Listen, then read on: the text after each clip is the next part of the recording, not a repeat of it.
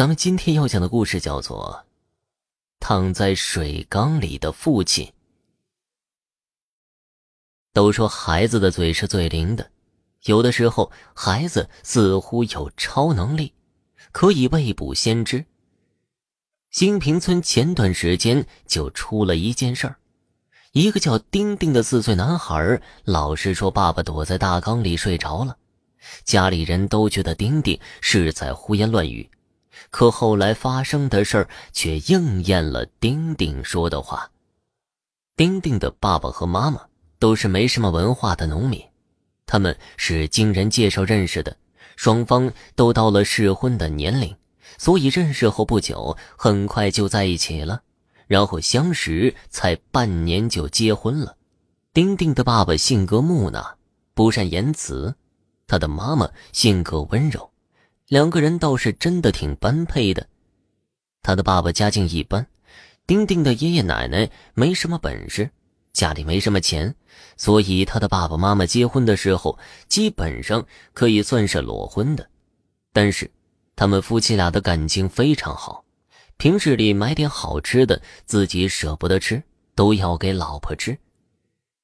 后来，丁丁的妈妈怀上了丁丁，全家人都很高兴。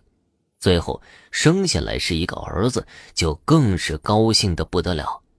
毕竟这在农村家里有后可是件大事儿。可有了孩子以后，家里各方面开支可就大了。丁丁的爸爸是个有责任感的男人，他想让老婆儿子过得好一些，所以在丁丁一岁的时候，他的爸爸含着泪踏上了外出打工的路，因为没有文化。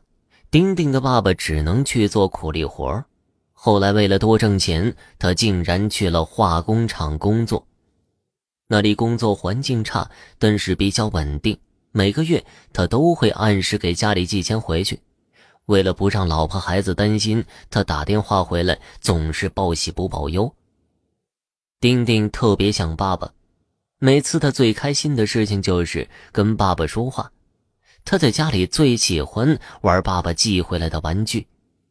眼看快年底了，丁丁最期盼的就是爸爸早点回来。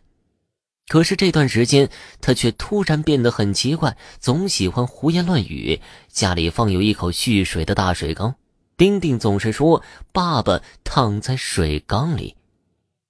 他的爷爷奶奶和妈妈觉得孩子说的话很奇怪。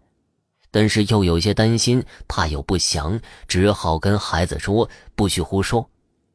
可三天后还是出事儿了。那天，丁丁家突然来了一个陌生人，手里捧着一个小缸，那上面的花纹跟丁丁家的那口大缸的花纹和颜色都很像。来人是丁丁爸爸厂里的领导，他说出了实情，让丁丁爷爷奶奶和妈妈哭成了泪人。他说：“小缸里装的是丁丁爸爸的骨灰。原来那天，丁丁的爸爸因为过度劳累，不小心跌入了溶液池中。被救起来的时候，身体有些皮肤都被腐蚀了。他的爸爸真的是永远躺在缸里了。